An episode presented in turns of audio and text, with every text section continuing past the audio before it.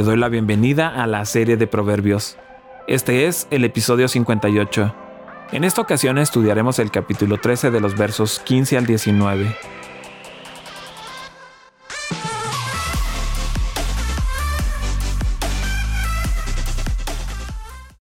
El buen juicio redunda en aprecio, pero el camino del infiel no cambia.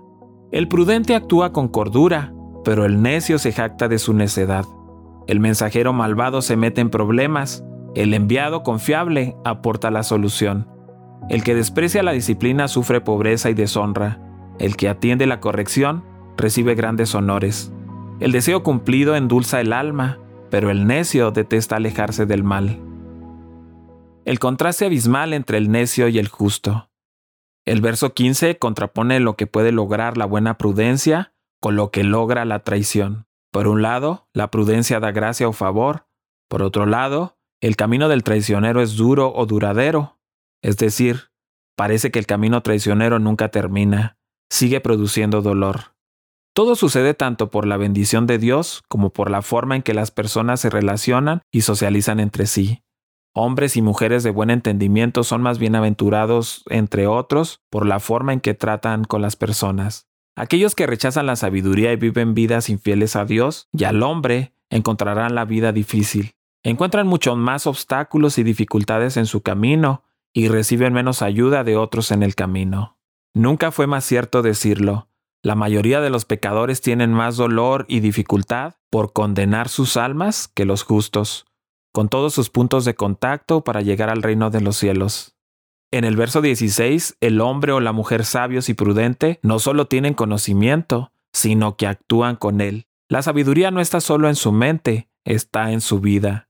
La necedad del necio es evidente para el mundo, está abierto ante Dios y el hombre. Careciendo de esta prudencia, un necio expone su necedad, él derrama su ira, se jacta de su vanidad, expone su irreflexión y no ejerce ningún juicio. En el verso 17 contrasta el mensajero fiel con el mensajero malvado. Por un lado, el mensajero infiel o malvado cae en la destrucción. Por otro lado, el enviado fiel experimenta sanidad.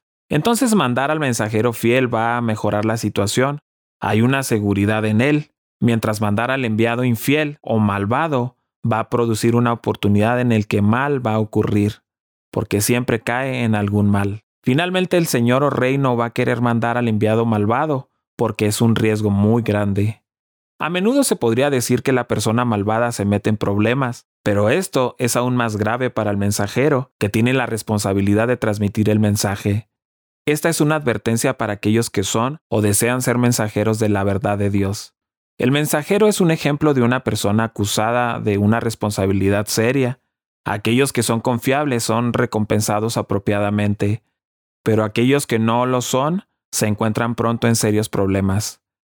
Un embajador es un tipo especial de mensajero, y aquellos que son fieles en este deber traen bondad a los demás y a sí mismos. Esta es una bendición para aquellos que son y desean ser embajadores de Dios. El verso 18 subraya los resultados que se basan en la actitud del hombre hacia la reprensión.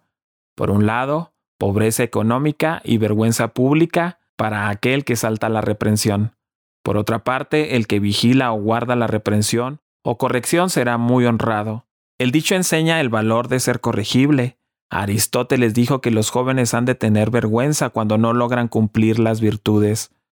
Un dicho declara que de los arrepentidos es el reino de los cielos, eliminando así a los que no guardan la disciplina.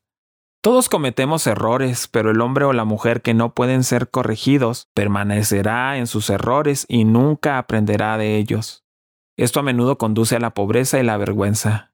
Proverbios nos muestra que hay muchas causas de pobreza, la pereza, el amor al placer y el lujo, la propensión a hablar en lugar de ponerse a trabajar, la maldad en general y la mezquindad. Este proverbio apunta a un problema más fundamental, la negativa, por la del caballo y la mula, de escuchar las instrucciones que corrigen estos defectos. La pobreza debido al fracaso moral trae desgracia, pero la pobreza con la virtud, como la de la injusticia, no es vergonzosa. Proverbios toma una posición equilibrada, y no deshumaniza a los pobres con el argumento de que tienen la culpa de todos sus problemas, pero tampoco absuelve al individuo de la responsabilidad personal. Una corrección nunca se tiene bien, pero cuando la consideramos adecuadamente y aprendemos de ella, no repetimos los mismos errores una y otra vez. Esto lleva al honor en esta vida y la vida venidera. Eso lo considera seriamente, lo recibe amablemente y se reforma por medio de él, será honrado y enriquecido. O si él no siempre gana riqueza, ciertamente tendrá honor alto por parte de Dios como para los hombres. La expresión del deseo cumplido se encontró en el verso 12 y ahora en el verso 19. Tal deseo cumplido es placentero, al contrario, el desviarse del pecado es abominación o algo detestable para el necio. El necio tiene sus valores distorsionados. Cuando nuestros deseos se cumplen, especialmente cuando se logran mediante el trabajo duro, la disciplina y el sacrificio, resulta dulce para el alma y brinda una gran satisfacción vital. El necio está tan enamorado de su mal que considera una cosa terrible, una abominación, apartarse de ese mal. Esto muestra que el mal y la locura no son problemas superficiales, están ligados profundamente dentro del ser de una persona. Los hombres no pagarán el precio de apartarse del mal, y así no tendrán la dulzura del deseo cumplido. La vida de una persona depende que sus impulsos y apetitos estén satisfechos. El necio frustrado va del fracaso al fracaso, pero los justos satisfechos van de fortaleza en fortaleza. La santidad hace en el cielo, el pecado hace en el infierno. Entonces, ¿a qué lugar se ajustan los impíos? Odiar la santidad significa que estás en forma para el infierno. Al libro de Proverbios le gusta contrastar la existencia humana. Es un libro para aprender a diferenciar entre el prudente y el imprudente, entre el necio y el insensato, y por supuesto entre el justo y el injusto. No solo en lo concerniente en esta vida, sino en el futuro eterno que les depara a ambos. También el libro de Proverbios y otros libros de la Escritura como Salmos resaltan la promesa de una tierra en la que habitarán todos aquellos que comprometieron su vida con lo bueno y que esta tierra está velada o restringida para los malvados, o todos aquellos que rechazaron vivir de acuerdo a las demandas justas del Creador. Dios, según nos enseña Proverbios, tiene una preferencia sobre los justos, aquellos que a pesar de las dificultades propias de la existencia humana, mantienen su fe y confianza en Dios, y que también a pesar de las tentaciones e incitaciones al mal que encuentran en la vida, se aferran al Señor. A esta clase de hombres y mujeres Dios les ha prometido que no serán removidos. La palabra removidos algunas versiones la traducen como tropiezo o fracaso, comprendiendo así el término tropiezo. Queda claro que la promesa que Dios le está dando a los justos es que no fracasarán, y en otras palabras que no serán avergonzados o defraudados en su fe.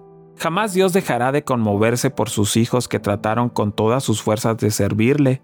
Nunca dejará que caigan en situaciones donde sean objeto de burla y oprobio por su fe en Dios. Dios está comprometiendo a sostenerlos, cualquiera que sea la situación que atraviesan para conducirlos a la tierra que recibirán por heredad, la vida eterna. En contraste, los impíos no heredarán la tierra. Ellos, los que se entregaron a la maldad y que disfrutaron haciendo mal en este mundo, no tendrán ninguna recompensa. Perderán el galardón de la vida eterna por haber decidido darle la espalda al Creador y vivir bajo sus propios designios. El proverbista hace una diferenciación con dos propósitos. El primero, alentar a los justos para seguir viviendo bajo el temor de Dios, y el segundo, para destacar que los impíos no recibirán ningún reconocimiento o premio por su vida. Nada obtendrá por conducir su vida alejados de los principios de Dios. Te invito a que sigas con nosotros estudiando el libro de Proverbios. Cada día subimos un capítulo nuevo en las principales redes sociales. Puedes encontrarnos como Comunidad Capital en Facebook, en YouTube y en Instagram. Siéntete libre de buscar todos nuestros contenidos en Internet. Estoy plenamente convencido de que serán de mucha ayuda para ti y tu familia.